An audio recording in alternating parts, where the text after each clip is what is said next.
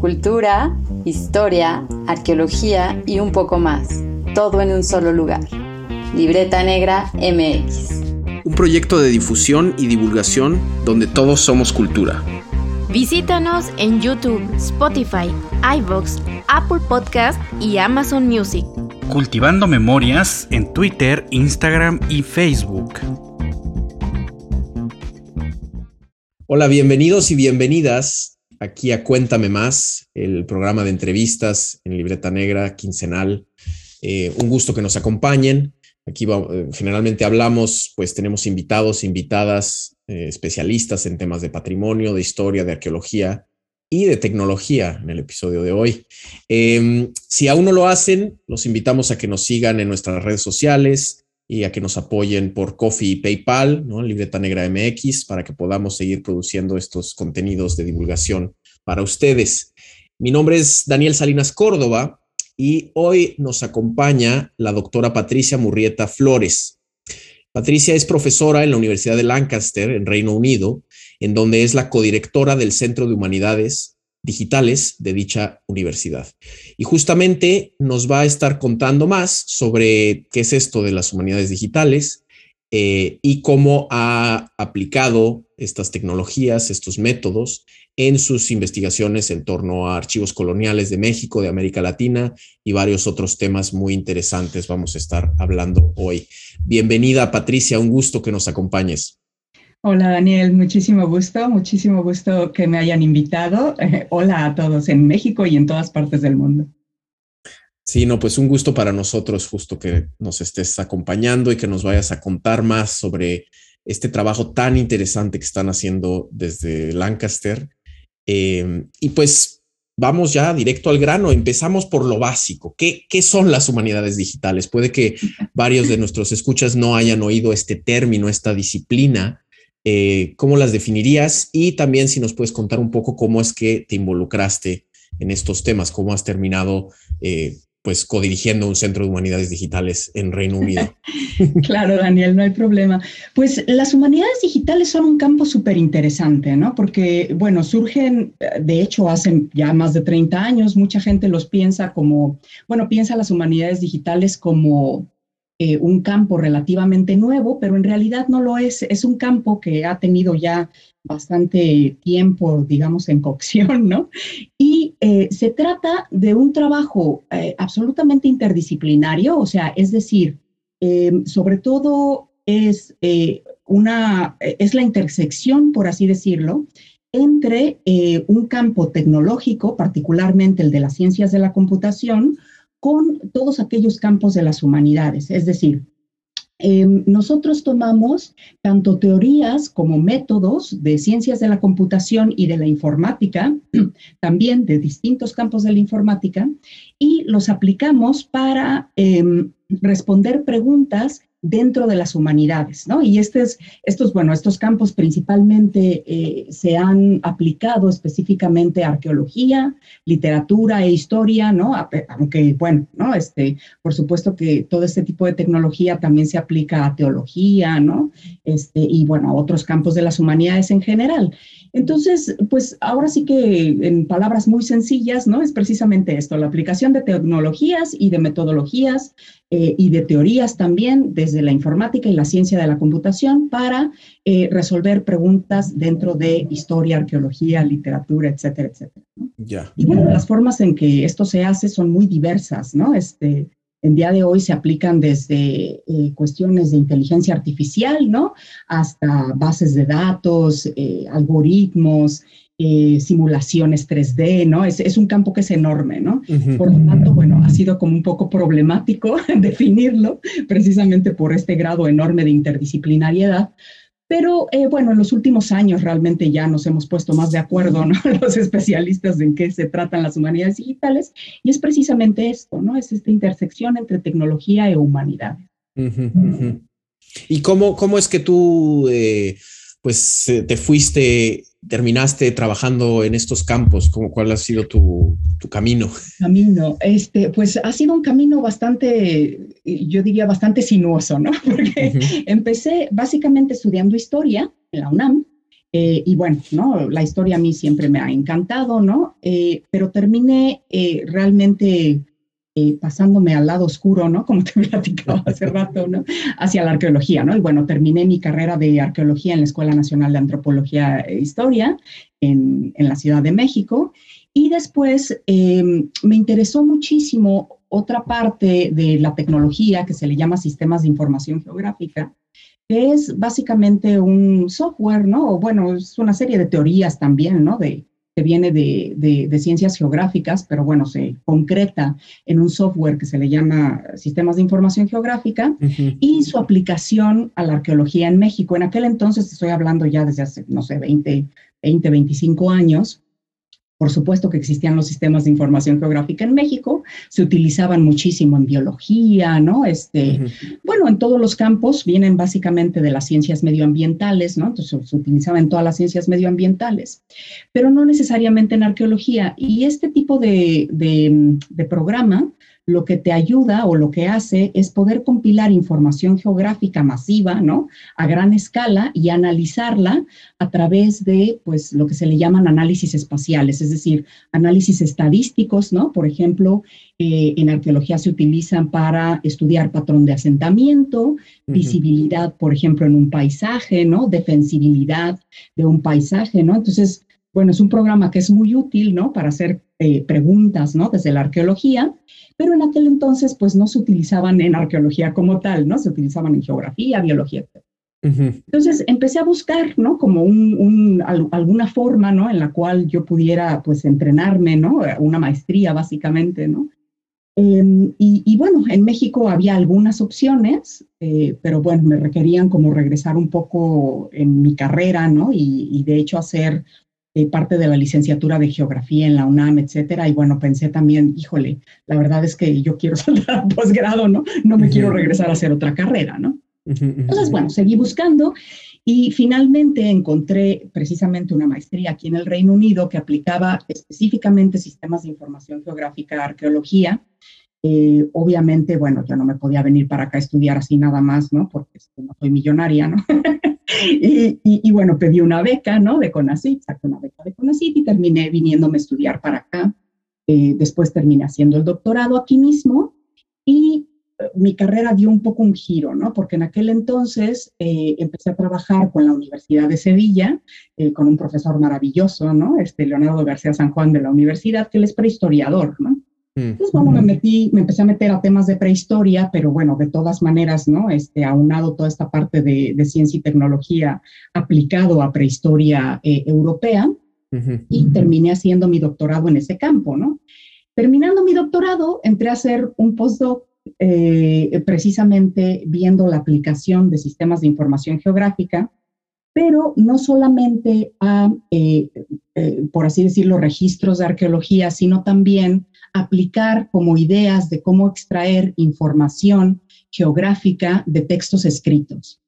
Y esto a mí me pareció una maravilla porque eh, yo, bueno, en México, ¿no? Había hecho mi, licenciatura, eh, mi tesis de licenciatura la hice sobre haciendas azucareras del siglo XVI y XVII, También con unos profesores maravillosos, este, El Fernández Pons y Carlos Navarrete, ¿no? Y bueno, Em, había como dejado eso un poco de lado, ¿no? Para después irme a prehistoria europea, ¿no? y ahí vi la oportunidad de regresar a los temas eh, mexicanos, ¿no? Como tal. Y una de las cosas que yo me preguntaba en algún momento es, bueno, ¿no? Existen una serie de tecnologías que son súper interesantes, que son eh, básicamente minería de textos. Eh, es esta tecnología a partir de la cual tú puedes extraer información, ¿no? De, de grandes volúmenes de datos, ¿no? Y esto se da mucho ahora, eh, claro, tú lo ves muchísimo en Internet, en Twitter, ¿no? Etcétera, etcétera, este, donde hay empresas incluso que se dedican a extraer información, eh, por ejemplo, bueno, pues eso, ¿no? De, de, textos en particular. Yo dije, bueno, en aquel momento estábamos pensando, es que esta minería de textos, por supuesto que se puede hacer también de documentos históricos, ¿no? Claro. Lo que pasa es que hay que buscar cómo, ¿no? Eh, y aparte de eso, bueno, a mí como siempre me había interesado, ¿no? Toda la parte de arqueología del paisaje y gran parte de mi trabajo ha sido en arqueología del paisaje, pues también em, se conjuntaba, ¿no? Como este interés con el elemento geográfico, ¿no? Yo pensaba, bueno, ¿cómo es que en estos, en, un texto, por ejemplo, histórico, se describen ciertas geografías. ¿Qué es lo que se mm. dice acerca de estas geografías? ¿Y qué pasa, por ejemplo, si es que yo extraigo como esta información no de un solo texto histórico, sino de millones? ¿no?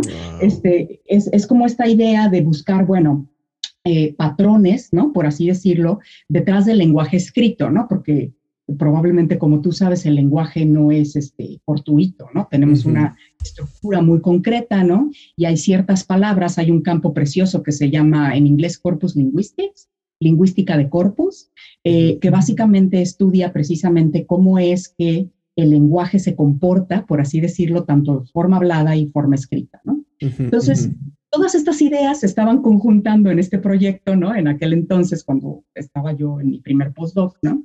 Em, y, y, bueno, una de las cosas que me interesó muchísimo acerca de estas tecnologías fue pensar, ¿no? Cuando yo estaba haciendo mi tesis de licenciatura, em, hice muchísimo trabajo de archivo en el Archivo General de la Nación, ¿no? Estaba yo buscando precisamente eh, todas aquellas menciones, ¿no? De trapiches y de haciendas azucareras en el siglo XVI. Y pues era súper difícil hacerlo, ¿no? Porque tienes que ir al archivo, ¿no? Este, cualquier persona que haya hecho algo de historia, ¿no? Puede, puede ahora sí que constatar este problema, ¿no? Vas al archivo, te sientas y claro, el primer problema con el que te confrontas es, bueno, pues palografar los documentos, ¿no? Porque, eh, pues, ahora sí que no están en español moderno, ¿no? Entonces, claro, ¿no? Esa es la primera parte. Luego, la siguiente parte es encontrar la información que realmente quieres, ¿no? Entonces, em, en aquel momento, ¿no? Bueno, pues yo encontré bastante información acerca de lo que estaba buscando en aquel momento, pero me di cuenta que, que bueno, los mecanismos de búsqueda dentro de los archivos, pues son sumamente difíciles, ¿no? Mm y, y, sobre todo, bueno, una de las cosas, por ejemplo, también que vi con, respecto a la investigación de las haciendas azucareras es que se ha escrito mucho acerca de las haciendas azucareras desde un punto de vista pues más histórico, no hay tanto trabajo arqueológico, ¿no? Em, y, y, a pesar de que por supuesto que hay trabajos maravillosos, ¿no? En, en, en, cuanto a la historia del azúcar, hay realmente muy poca información, por así decirlo, compilada, por así decirlo, que uno pueda mapear, ¿no? Que uno pueda decir, bueno, yo quiero mapear todas aquellas haciendas azucareras, trapiches de menor y de mediano tamaño, ¿no? Eh, que se establecen, por ejemplo, en el siglo XVI en toda la Nueva España. Esta, esta pregunta simplemente es prácticamente imposible ¿no? Eh, responderla con la investigación que tenemos hoy en día. Por supuesto que hay mucha, mucha investigación, ¿no? Pero hacer como este mapeo profundo, lo que requeriría sería encontrar todas aquellas instancias eh, de, trapiches que se mencionan dentro del Archivo General de la Nación, por así decirlo. Entonces, eh, ya sabiendo, ¿no? Como toda esta cuestión de las tecnologías, ¿no? Donde uno puede, pues, hacer precisamente minería de textos, eh, eh, programar a la computadora para que encuentre de manera automática topónimos, ¿no? Es decir, nombres de lugares. Eh, pensé, bueno, ¿qué pasaría entonces si nosotros pudiéramos o tuviéramos una forma, un mecanismo precisamente de entrenar un algoritmo de inteligencia artificial donde identificara todas aquellas eh, nombres de personas, por ejemplo, ¿no? que sean de mi interés, eh, topónimos, fechas, eh, conceptos también, ¿no? Tanto históricos, pero también palabras claves, ¿no? Que fueran precisamente de mi interés. Y bueno, pues precisamente este, como este, este sueño, ¿no? De encontrar todas aquellas menciones de las haciendas azucareras en el archivo, ¿no? Este general de la nación, pues me llevó un poco a desarrollar también, bueno, pues toda esta idea de ahora una técnica que le llamamos análisis geográfico de texto, mm. eh, que conjunta precisamente todas estas tecnologías para identificar, extraer y después analizar todos aquellos conceptos, tanto geográficos como, de, como históricos, que sean de nuestro interés, de una gran cantidad, por ejemplo, ¿no? O de un gran corpus, por así decirlo, de, textos históricos.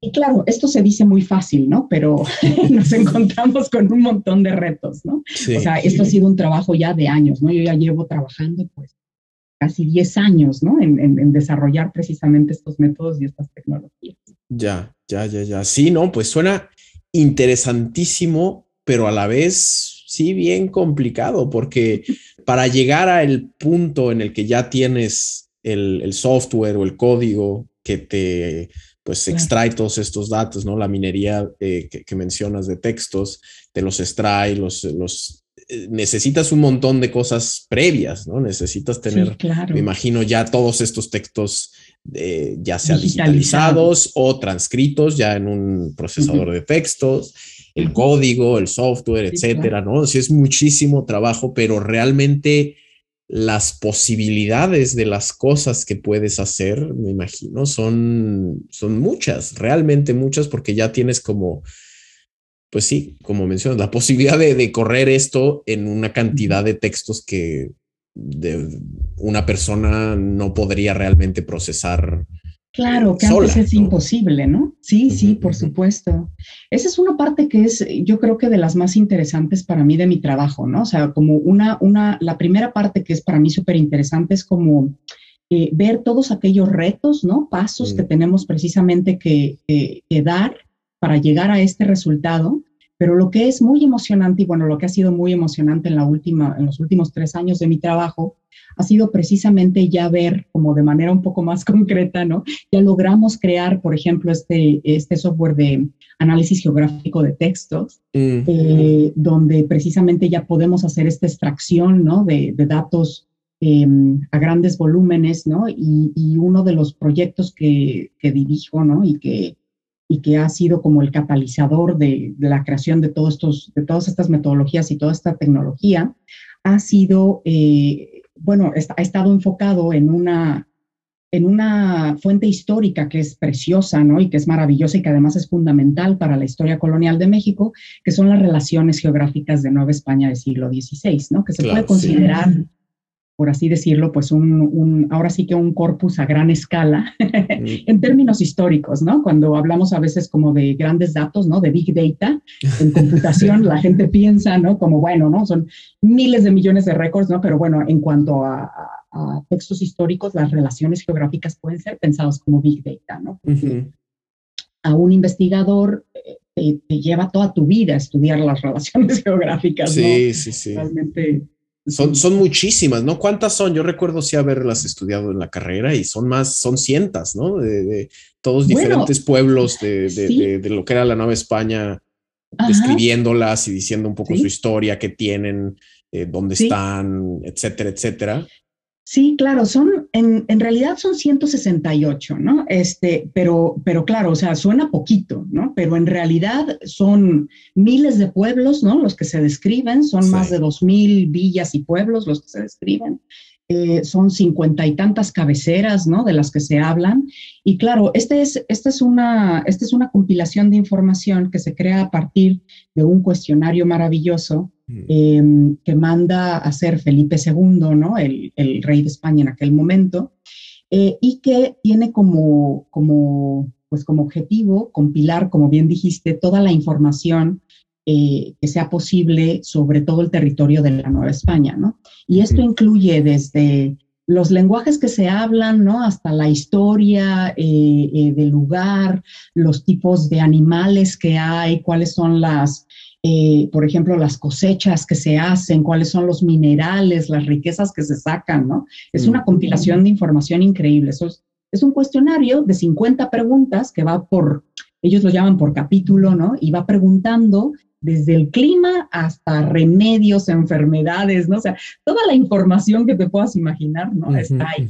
Y por supuesto, hay información, esta es información un poco más de corte eh, político, ¿no? Económico, histórico, mucho más que social, ¿no? Aunque por supuesto que, o sea, no es como el códice florentino en ese sentido, ¿no? Por supuesto que contiene información de ese tipo, ¿no? Sobre religión y rituales, etcétera, etcétera, pero bueno, contiene información un poco más, eh, digamos, directa acerca de los recursos que existían, ¿no? Un poco más descriptiva en ese sentido. Pero bueno, es, un, es de una riqueza impresionante, ¿no? Entonces, pues es precisamente eso. Sí, no, y entonces, eh, no sé si puedas como llevarnos un poco en el recorrido con este caso específico de las relaciones geográficas, que es eh, en este trabajo maravilloso que has hecho de, de ese corpus, cómo es que a través de las humanidades digitales, de estos algoritmos y, software que, han desarrollado, eh, pues cómo es que se analizan, qué es lo que obtienen de ahí y, pues sí, cómo a final de cuentas eh, estas eh, tecnologías nos ayudan a entender mejor el pasado, ¿no? No sé si con este ejemplo puedas un poco irnos explicando. Sí, sí, por supuesto. Bueno, por ahora se han, em, hay, hay, muchas ediciones ¿no? de las relaciones geográficas. Eh, incluso la historia ¿no? de las ediciones de las relaciones geográficas es muy interesante, pero bueno, yo te voy a hablar básicamente de 12 volúmenes, 10 de ellos los edita René Acuña, por 1980, ¿no? Y otros dos los edita eh, Mercedes de la Garza y todo un equipo de trabajo, ¿no? También de la UNAM, que son las relaciones de Yucatán. Mm. Entonces, bueno, son 12 volúmenes en total de relaciones geográficas que tenemos, ¿no? Que ya están transcritas por ellos, ¿no? Eh, eh, y, bueno, ¿no? Ellos siguen sus propias reglas ahora sí que de transcripción, etcétera, etcétera, ¿no? Apropiadas históricas, ¿no? Y ha habido a la par también, bueno, pues otras ediciones de las relaciones, ¿no? Eh, con trabajos, por ejemplo, ¿no? Este, un poco más enfocados, ¿no? A ciertas otras partes de las relaciones como la de Michoacán, ¿no? Etcétera, etcétera. Pero eh, nosotros tomamos estos 12 volúmenes, porque bueno, además la UNAM nos dio permiso precisamente de utilizarlos para el proyecto este que te platico de Digging into Early Colonial Mexico, mm. y eh, bueno, excavando el México temprano. Este, y la idea detrás del proyecto fue básicamente, precisamente aplicar como esta idea, ¿no? Uno, o sea, en primer lugar, nosotros sabemos que como historiadores normalmente, pues eso, ¿no? A lo mejor tienes una serie de índices detrás de las relaciones geográficas donde tú puedes rastrear cierta información a mano, ¿no? Ahora sí que leyendo, pero eso, bueno, pues normalmente, como platicábamos, pues le lleva a uno toda una vida, ¿no? Mm. Entonces, la primera parte fue pensar cómo es que nosotros podemos, eh, uno, tomar este corpus de gran tamaño y extraer información que sea de nuestro interés, ¿no? O de interés en general para los historiadores, arqueólogos, ¿no? O público en general, ¿no? Que se interese por ciertos temas de las relaciones geográficas. Y después de eso, eh, eh, extraer esta información de tal manera que podamos eh, resolver ciertas preguntas de investigación más a gran escala, ¿no? Es decir, mm. nosotros tomamos como punto de partida dos conceptos. Un concepto que se le llama eh, close reading, es decir, lectura cercana, y eh, distant reading, es decir, eh, lectura lejana, ¿no? Y estos son dos conceptos que se crean en literatura hace algunos años y que la idea es, la lectura cercana, pues es como todos leemos, ¿no? Como todos investigamos. Te sientas, lees, ¿no? Vas leyendo, vas haciendo anotaciones, ¿no? Lo que sea. La lectura, la lectura lejana, perdón, la idea es, por medios computacionales, identificar aquellas partes del texto que a ti te interesan y extraerlos de tal manera que tú puedas, eh, pues ahora sí que en segundos, minutos, ¿no? O realmente en muy poco, una fracción del tiempo que te tardarías haciendo eh, la lectura normal cercana, extraer información de tal manera que te permita eh, no solamente identificar y estudiar lo que tú quieres, sino también identificar patrones a gran escala. Mm, es decir, por, por, por ponerte un ejemplo, ¿no? digamos que estás trabajando eh, sobre enfermedades, ¿no? Eh, en el tema de enfermedades en la época colonial. ¿Cómo puedes tú identificar no solamente enfermedades, la mención de enfermedades como el tabardete, ¿no? O el cocolistle, por ejemplo, ¿no? Sino también tal vez eh, instancias donde se mencionan remedios para estas enfermedades, ¿no? Claro, Mm, en las relaciones geográficas es relativamente fácil hacer esto, y bueno, pues relativamente entre comillas te lo pongo, ¿no? Porque hay un apartado, ¿no? Acerca, hay una pregunta específica que se relaciona a eso.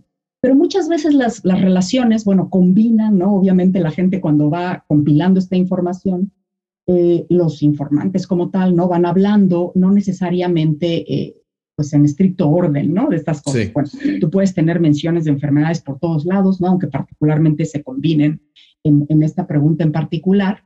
Pero, eh, eh, bueno, además, ¿cómo lo puedes hacer precisamente esto, ¿no? A gran escala. Es decir, están siendo utilizados los mismos remedios en el centro de México, por ejemplo, que Mm. en el área de Antequera o en el área de Yucatán? Esta podría ser una pregunta que tú podrías hacer. Eh, en el momento en el que se dan las diferentes epidemias, ¿no? Durante el siglo XVI, ¿cómo es que se mencionan estas epidemias, ¿no? Este, ¿Cómo es que se refieren a estas epidemias en toda la Nueva España, no solamente eh, una región, por ejemplo, ¿no? O una serie de pueblos, ¿no? Entonces, eh, estas son como las preguntas de investigación que tú puedes hacer. Bueno, pues tomando los 12 volúmenes de las relaciones geográficas, eh, podemos entonces eh, anotar esta información, es decir, clasificarla. Nosotros llevamos a cabo lo que se le llama una ontología, es decir, creamos una serie de categorías con las cuales marcar o etiquetar cada una de las palabras o conceptos, por ejemplo, que se relacionan a una entidad en particular. Es decir, nosotros dijimos, bueno, hicimos una lista de las cosas que queremos identificar dentro de las relaciones. Ahora, esto también se dice más fácil de lo que es, ¿no? Este, ya nada más para ponerte de acuerdo, ¿no? Con, con historiadores y arqueólogos, ¿no? Este, cuando nos referimos, por ejemplo, ¿no? A, a, a un, a un tipo de asentamiento, ¿no? Este, Mm. eh, ponerte de acuerdo, ¿no? ¿Qué, qué es, qué es un tipo de asentamiento Claro, específico, claro. etcétera, etcétera? Bueno, es, eh, fue todo un trabajo detrás, ¿no? Entonces, creamos esta ont- ontología donde hicimos una serie de categorías donde eh, marcamos, por ejemplo, cosas como eh, comida, eh, tipos, por ejemplo, grupos sociales, tipos de instituciones, fechas, nombres, eh, datos sobre salud, medidas, etcétera, etcétera. Entonces, la primera parte, eh, lo, que, lo que hacemos es crear como una muestra eh, manual, por así decirlo, o sea, anotar, tomar las relaciones y ponerle etiquetas a cada uno de los conceptos, palabras que identificamos dentro de las relaciones, de acuerdo a cada una de estas entidades. Y una vez que tienes esto, lo que puedes hacer es darle esta muestra a la computadora y decirle, a ver, computadora, aprende, ¿no? ¿Qué es que? Es decir, cuando yo pongo, eh, cuando yo marco Daniel Salinas Córdoba, por, por, por ejemplo, ¿no? Como un nombre de persona, eh, la máquina va a aprender que Daniel Salinas Córdoba es un nombre de persona, ¿no? es un nombre propio. Cuando yo pongo, por ejemplo, Tenochtitlan, este es un topónimo. ¿no? Cuando yo pongo 1958, esta es una fecha. ¿no? Entonces, las vamos marcando ¿no? de esta manera. La máquina aprende de esta muestra y lo que es maravilloso es que a través de los algoritmos que nosotros, eh, bueno, creamos, ¿no? Que con inteligencia artificial, lo que hace la máquina es aprender de ello y la siguiente muestra que le das, que no tiene ya esas anotaciones manuales, puede identificarlas de manera automática. Es decir, Mm. hace el etiquetado, ¿no? De las, de todas aquellas relaciones que no ha visto, por así decirlo, anteriormente. ¿no? Ya. Em, y claro, mientras más muestras le das a este algoritmo, mejor aprende. eh, y es la misma tecnología que tienes detrás, por ejemplo, de, em, no sé, de, de em, Alexa, ¿no? este, Sí. de forma hablada, ¿no? En realidad, pero bueno, ¿no? También ese es, eh, se le llama procesamiento del lenguaje nat- natural, natural language processing. Y se hace de la misma manera, ¿no? Tú a la máquina le enseñas cómo una persona habla, ¿no? Bueno, pues aquí a la máquina le enseñas cómo una persona escribe Claro. eh, y, y qué son ciertos conceptos dentro del lenguaje, ¿no? Entonces, una vez que tenemos todo esto anotado, eh, pues podemos hacer precisamente estas preguntas que te platicaba, como, a ver, enséñame todas aquellas menciones eh, de, por ejemplo, un virrey, el que te interese, ¿no? Mm. O enséñame todas aquellas menciones de una planta en específico. Mm. ¿no? Eh, el tabaco, por ejemplo, ¿no? Y entonces lo que, ha- lo que hacemos es una extracción de información al estilo de lingüística de corpus, es decir, se hace la, extracción de todas aquellas instancias que, está, que la máquina ya marcó en su contexto. Es decir, no, tienes, no extraes solamente la palabra, sino que extraes el contexto de la frase, ¿no? Donde aparece ese, ese concepto que te interesa, ¿no? Claro. Y esto es maravilloso porque, bueno, además eh, tienes una serie de herramientas también que desarrollamos para ligar esto de regreso al texto, ¿no? Para que tú puedas ir contextualizando. Mm. Eh, y encima de eso, bueno, hicimos un paso más que es el geográfico, donde le pedimos a la máquina que identifique, por ejemplo, si estás buscando instancias de tabaco, ¿no? Donde se menciona el tabaco, em, le pedimos también a la máquina que relacione de dónde o a dónde, a qué, a qué instancia geográfica, por así decirlo, mm. está relacionada esa mención de tabaco. Es decir, podemos mapear eh, efectivamente de dónde vienen esas menciones o a qué, a, qué geografías se refieren estas menciones que te interesan. Claro. Entonces, si empiezas a imaginar, ¿no? Un poco cómo que es después lo que uno puede hacer con esto, bueno, puedes crear no solamente mapas, sino que también, bueno, pues puedes identificar todo tipo de patrones detrás, ¿no? Sí, sí, sí, sí. Y, bueno, para hacer además esto, tuvimos que crear eh, una, una gaceta geográfica de siglo XVI, porque, claro, ¿no? Es, es, muy fácil decir, bueno, pues, este, no sé, ¿no? Identifica el nombre del lugar, sí, claro, pero hay muchísimos, como tú probablemente sabes, ¿no? Hay muchísimos nombres de lugares que por supuesto que desaparecen, las mm. geografías cambian, ¿no? Por supuesto que hay otros nombres de lugares que permanecen, ¿no? Desde la época mesoamericana hasta nuestras fechas, pero hay muchos lugares que pues ahora ya no existen, ¿no? Entonces fue todo un trabajo enorme también crear esta Gaceta Geográfica del siglo XVI en la cual, bueno, pues nos dedicamos básicamente casi cuatro años a identificar más de 15 mil nombres de lugares eh, y darles eh, precisamente coordenadas, ¿no? Ponerlos en sistemas de información geográfica y luego hacer la liga precisamente entre estas este, toponimias, ¿no? Entre este sistema de información geográfica, que es una base de datos, ¿no? Geográfica como tal, con todos aquellos sitios o topónimos que se mencionan en las relaciones geográficas, claro. en los textos. Entonces, bueno, pues de esto se trata, ¿no? De eso, esto me he dedicado en los últimos 10 años. Sí, no, es, es una labor impresionante porque es, es como una red de conexiones, pero a la vez un índice súper efectivo eh, y, selectivo de, de, que te conecta, pues sí, todo lo que dice la, la relación geográfica, cada una, las fechas y el plano espacial, ¿no? Como dices, las coordenadas, que lo puedes... Eh, es, es, una gran, gran, gran herramienta. Y todo esto, ¿dónde, o sea, es, accesible? ¿Cualquiera puede usar este software? ¿Está en línea? ¿Cómo funciona ya en cuestiones más prácticas? Suponiendo, no sé, que alguna escucha dice, oye, esto está buenísimo, yo lo quiero aplicar en mi tesis de licenciatura o algo así. ¿Cómo, cómo pueden tener acceso a estos, eh, estas herramientas maravillosas que han desarrollado? Claro. Pues mira, este, yo creo que estaría súper bien mencionar, ¿no? Que yo voy a dejar contigo todas las ligas, ¿no? A todas estas cosas, ¿no? Para que vean, pues, el trabajo, ¿no? Y con todo gusto, si se quieren comunicar conmigo, ¿no? Yo súper encantada, ¿no? De también de trabajar con ustedes. Por ahora estamos todavía trabajando en el desarrollo del software, o sea, es decir, ¿no? Todavía hay cositas, ¿no? Que ahorita lo tenemos en versión beta, mm. eh, porque hay cositas que tenemos que ajustar, ¿no? Este, que tenemos que arreglar, ¿no? Ciertas partes de la base de datos que tenemos que también, este, pues eso, ¿no? Como arreglar un poco más. Pero en realidad, bueno, el software ahorita ya está funcional.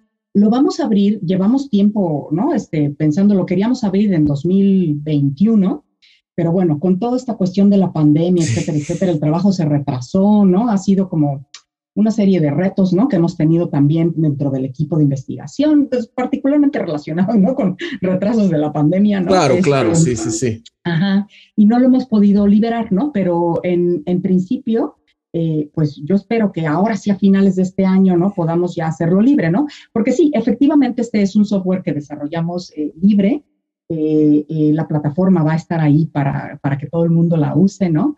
Eh, al principio va a funcionar básicamente con las relaciones geográficas y nuestro gacetir de siglo XVI, pero la idea es que en realidad, y bueno, este software así funciona, tú puedes poner cualquier texto que ya hayas hecho el etiquetado, ¿no? Este, en, en este software, ¿no? Porque una de las cosas que te iba a platicar es que, bueno, nosotros utilizamos las relaciones geográficas precisamente por las características eh, maravillosas que tienen las relaciones geográficas en el sentido de los datos que incluyen, ¿no? Pero ahora imagínate, ¿no? Que estamos, por ejemplo, que tú estás buscando información acerca de, eh, no sé, em, digamos, alguna deidad. Y tú dices, bueno, a ver, yo quiero ver las menciones, ¿no? No solamente en las relaciones geográficas, sino también en todas aquellas eh, fuentes históricas donde se menciona Tlaloc no importa la que sea, Entonces, imagínate que puedes con esta técnica hacer todo el tagueado, ¿no? el etiquetado, perdón, ¿no? De, de, todas las categorías que nosotros tenemos, ¿no? Y bueno, tú puedes aumentar las tuyas. Em, nosotros junto con este software vamos a también a, a publicar una serie de guías de cómo hacer esto, ¿no? Y el próximo año, como parte de otro de mis proyectos, eh, tenemos, ya dimos un curso este año y el año pasado, ahora el siguiente año vamos a hacer otro curso precisamente sobre anotación de textos y eh, extracción automática de, información, ¿no? De textos históricos.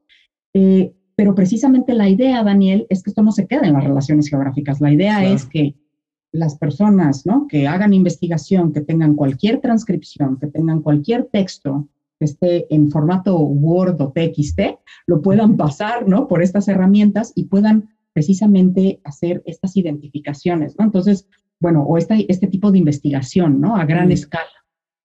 Yo creo que eso, bueno, va a abrir el campo, o sea, las diferentes líneas de investigación, yo pienso que muchísimo, ¿no? Porque a pesar, por supuesto, de que hay investigación maravillosa, ¿no? Siempre nosotros en historia y en arqueología, bueno, pues naturalmente tendemos a enfocarnos eh, más en lo, tal vez en lo regional, ¿no? Pero no necesariamente a escalas mucho mayores, ¿no? Y bueno, eso tiene su sentido, ¿no?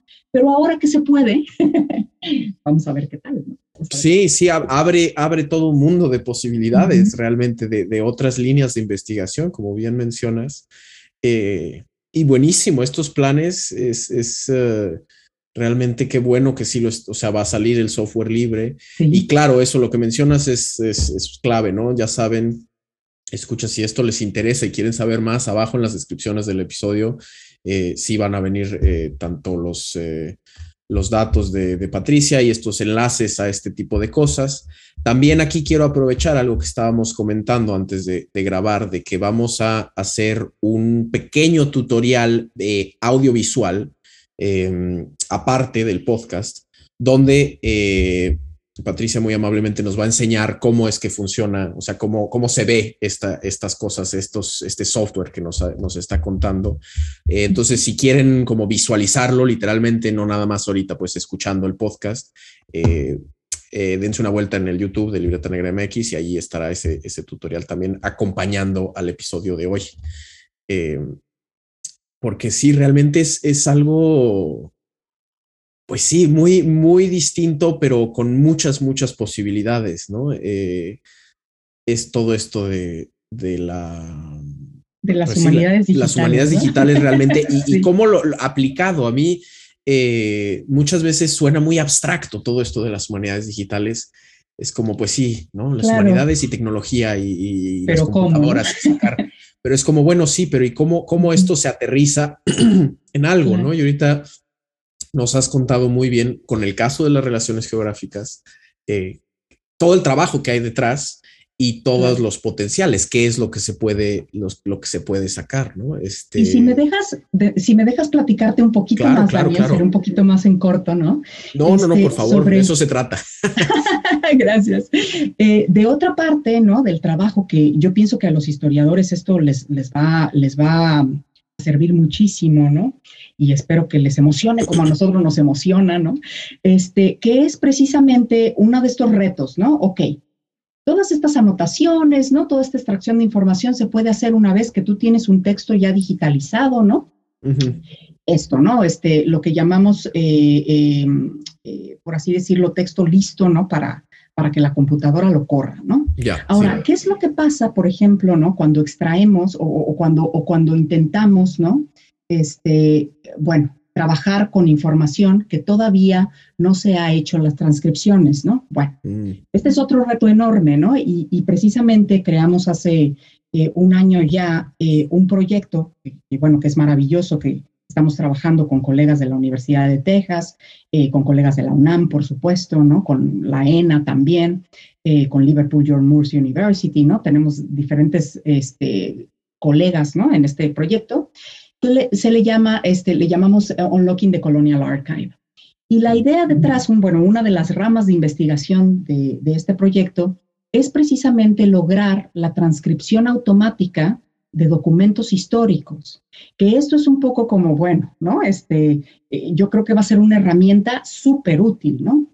Ahora, la tecnología que esto utiliza, no sé si has visto, por ejemplo, esta, esta, tecnología que todo el mundo utiliza hoy en día, que se le llama Optical Character Recognition, o OCR.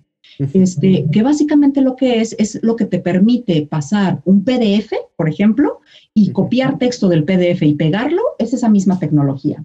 O sea, es decir, tú le enseñas a la máquina, ¿no? También con un algoritmo, cómo es que cierta, eh, cierto carácter, por ejemplo, eh, se forma, ¿no? En, en, una imagen y qué es lo que es, ¿no? Es la misma tecnología que tú utilizas con tu pluma en la tablet, por ejemplo, ¿no? para, para, escribir y luego pasarlo a texto, es exactamente la misma tecnología.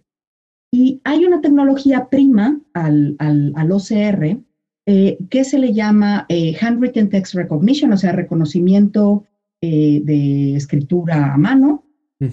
Y precisamente que lo que hace es aprender a partir de ciertas imágenes, ¿no? Cómo es que se forma una letra. Entonces, eh, si yo le digo a la máquina, a ver, esta es una S, ¿no? Bueno, pues la máquina aprende que esta es una S, esta es una C, esta es una E, esta es una A, etcétera, etcétera. Claro. Bueno, pues ahora lo que estamos haciendo es entrenar un algoritmo con eh, material del siglo XVI y XVII de diferentes caligrafías. Estamos utilizando, bueno, clasificación de diferentes caligrafías de, siglo XVI y siglo XVII, y este, estamos entrenando estos diferentes algoritmos para que hagan la, el, reconocimiento automático para hacer la transcripción de documentos históricos. Y esto para mí, bueno, es súper emocionante porque, y viene otra vez, ¿no? Un poco también este, de esta, un poco de esta frustración, ¿no? Este, como, como estudiante de licenciatura, ¿no? Pensando, Dios mío, tengo que transcribir, ¿no? Este, sí, o sea, e, e, el, lograr que, que, la computadora te haga la paleografía, eso va a ser un ahorro de tiempo Sí, claro. Eh, brutal, brutal realmente. O sea, nada más vas al archivo, le tomas fotos a los documentos que necesitas de alta resolución, lo, corres. Claro, habla, habla con el OCR generalmente, imagino que con manuscrita mucho más. Luego, si hay detalles de cosas raras que no, por supuesto. hizo, y me imagino ah, con, paleografía de ser bien complicado con las abreviaturas, ¿no? Porque sí, sí, lo es, lo es. Eso, sí, bueno, pues, sí. Sí, no, no, pues pero buenísimo. Son los retos.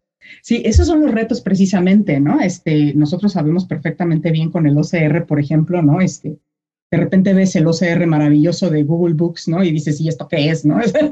Ni se entiende, ¿no? Es, así como toda una serie de cosas raras, ¿no? Pero bueno, em, ciertamente eso depende un poco de, no solamente de la muestra, ¿no? Que se le da, sino también del refinamiento que se le va haciendo a los algoritmos, etcétera, etcétera, ¿no? Y retos tenemos un montón, ¿no, Daniel? O sea, ciertamente todavía no es perfecto, ¿no? Este, estamos eh, puliendo precisamente, ¿no? Todos los modelos con los que estamos trabajando ahorita, ¿no? Em, estamos emocionados porque hemos tenido buenos resultados dentro de lo que cabe, mejores en ciertas caligrafías que en otras, ¿no? Mm. Este, por ejemplo, la procesal, la que se le llama procesal encadenada, ¿no? Que es probablemente la más difícil, ¿no? Mm pues tenemos un porcentaje de, este, de precisión realmente bajo, ¿no? Pero eh, con otro tipo de letras, eh, con itálica cursiva, por ejemplo, que es pues ahora sí que mucho más fácil, ¿no? Pues tenemos un porcentaje de, de, precisión muy, muy alto, ¿no? Entonces, claro, es cuestión de precisamente de ir entrenando cada vez más estos modelos eh, y refinarlos, ¿no? Para que esto funcione, porque al final yo pienso que si tú haces un, un, procesamiento de un texto y ya te da un 85, 90% de la transcripción, yo creo que ya estás un poco más del otro lado que no. Definitivamente, definitivamente. Y claro, también vas a abrir información que no ha estado accesible dentro del archivo, ¿no? Porque precisamente son millones de documentos, ¿no? Que mm, existen en todos mm. los archivos, obviamente, no solo en el AGN, ¿no? En el archivo de Indias, bueno, todos los archivos, ¿no? Que están dispersos por todos lados, ¿no? Que realmente la, la, información no ha salido o ha salido a cuentagotas, precisamente. Eh, ahora sí que solamente si es que un investigador, ¿no? Este, con todas estas, eh, con todas estas eh, conocimientos, ¿no? Eh, ha podido, pues eso, ¿no? O sea, transcribir el documento, publicarlo, ¿no? Etcétera, etcétera. ¿no? Entonces, bueno, pues estamos dentro de las humanidades digitales, precisamente lo que estamos buscando, y esta es mi línea de investigación, hay muchísimas más líneas de investigación, ¿no? Pero bueno, dentro de las humanidades digitales, una de las cosas que estamos buscando es precisamente abrir el acceso a este tipo de archivos que, que bueno, que de alguna u otra forma pues no ha sido posible precisamente por las características y por las, por las habilidades que requiere, por el conocimiento y el tiempo que requiere entrenarse, ¿no? Simplemente para hacer pues eso, la paleografía de un documento. Claro, claro, no, no, no, pero es, es una herramienta que creo sí va a revolucionar mucho los estudios de, de historia colonial y de arqueología eh, y sumada con la otra, eh, esto del, eh, análisis geográfico de texto.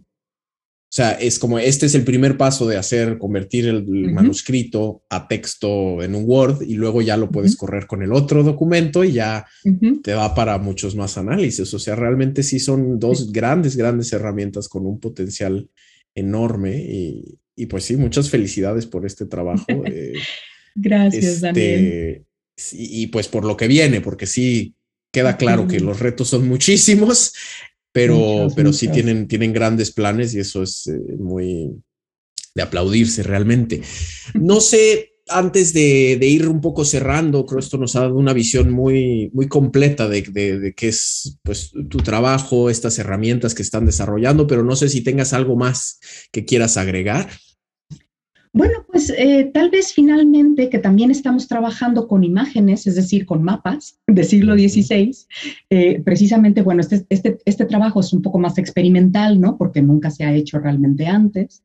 Eh, y es un poco más difícil también, ¿no? Este, por las características, por ejemplo, de los mapas del siglo XVI, sobre todo de Nueva España, de, de, México sobre todo, ¿no? Este, donde también estamos, bueno, ¿no? Trabajando con, con visión por computadora para extraer información de los mapas, clasificarla y extraerla, ¿no? Y bueno, esto es un poco más experimental, como te platicaba, ¿no? Tenemos un poco más, este, eh, es un poco más difícil, ¿no? Este, llevarlo a cabo, ¿no? Y no sabemos todavía realmente si va a ser de gran utilidad, pero nos estamos divirtiendo. y, sí, claro, bueno, yo creo que la última, la última cosa que quiero agregar es que si a alguien le interesa, ¿no? Este camino de las humanidades digitales, la verdad es que es un campo que es muy, eh, muy, ahora sí que muy acogedor, ¿no? La gente es súper linda, ¿no? Este, eh, tenemos como una mecánica muy distinta a la academia en general, ¿no? Somos muy abiertos precisamente porque tenemos que trabajar con tanta gente, ¿no? De tantas disciplinas tan diferentes también, ¿no? Creo yo que abrimos como, bueno, ¿no? Esto eh, mucho más fácilmente el conocimiento, ¿no? Y a lo que voy con esto es a que eh, no se necesita realmente grandes conocimientos computacionales para entrar al mundo de las humanidades digitales. De repente la gente piensa, bueno, ¿no? Pero pues si yo no soy científico, científico de la computación, pues yo qué, ¿no? En ese, mm. en ese, en ese rollo, ¿no? Este, pues realmente eso no funciona así, ¿no? Precisamente porque trabajamos con gente que es especialista, ¿no? Eh, en, ciencias de la computación, los humanistas, lo que realmente podemos hacer es aprender un poco del lenguaje, ¿no? De los, de los científicos de la computación y de los informáticos, para decirles precisamente qué es lo que queremos, ¿no? Y entonces trabajar en conjunto.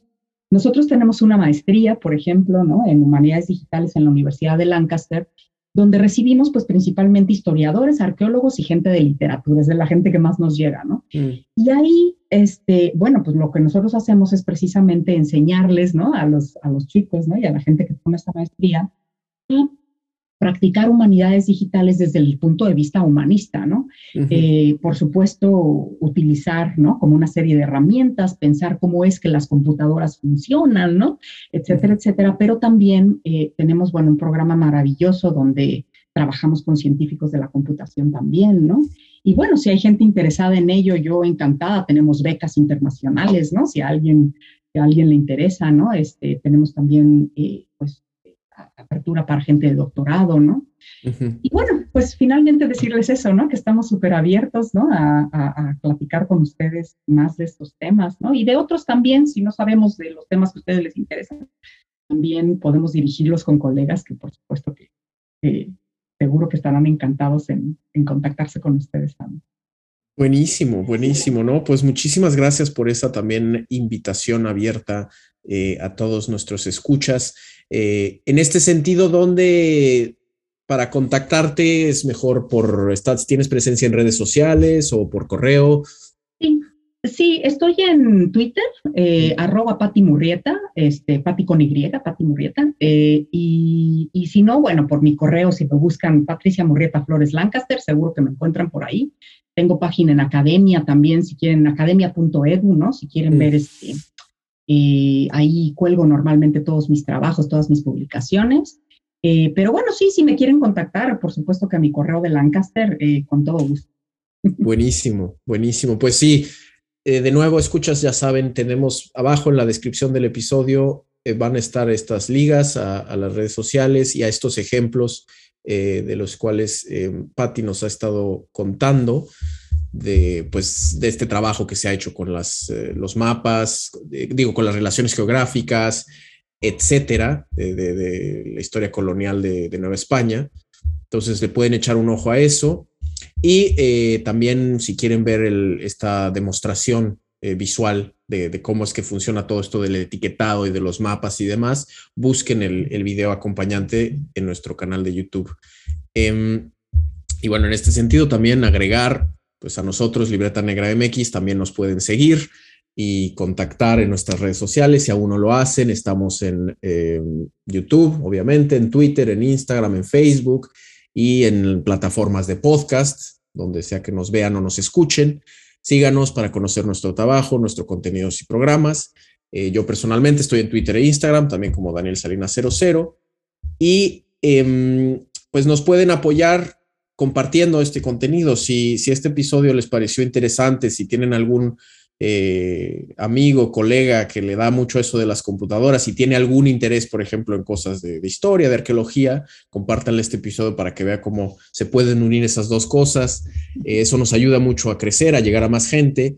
Y también, pues, si nos quieren apoyar aún más, em, recibimos donaciones. Libreta Negra MX es un proyecto independiente que se mantiene justo a través de su apoyo y esto lo pueden hacer a través de PayPal o a través de eh, Coffee. Todos estos enlaces también están abajo. Y pues, Patricia, muchísimas gracias de nuevo eh, por eh, acompañarnos hoy, por contarnos más sobre tu trabajo con humanidades digitales y este tan, tan interesantes labores que están haciendo y las herramientas que están desarrollando. Muchas gracias. Gracias a ti, Daniel, y gracias al público que nos escucha también. Perfecto, pues eh, así nos despedimos, llegamos al final de este episodio. Em, Cuéntame más, es un podcast quincenal de entrevistas del proyecto de divulgación cultural Libreta Negra MX. Este episodio fue producido por mí, Daniel Salinas Córdoba. La edición estuvo a cargo de Omar Espinosa Severino y el resto del equipo de Libreta Negra MX está compuesto por Wendy Osorio Semé e Ivonne Ruiz Palacios. Muchísimas gracias por escucharnos y nos vemos en otro episodio de Cuéntame más en dos semanas. Hasta luego.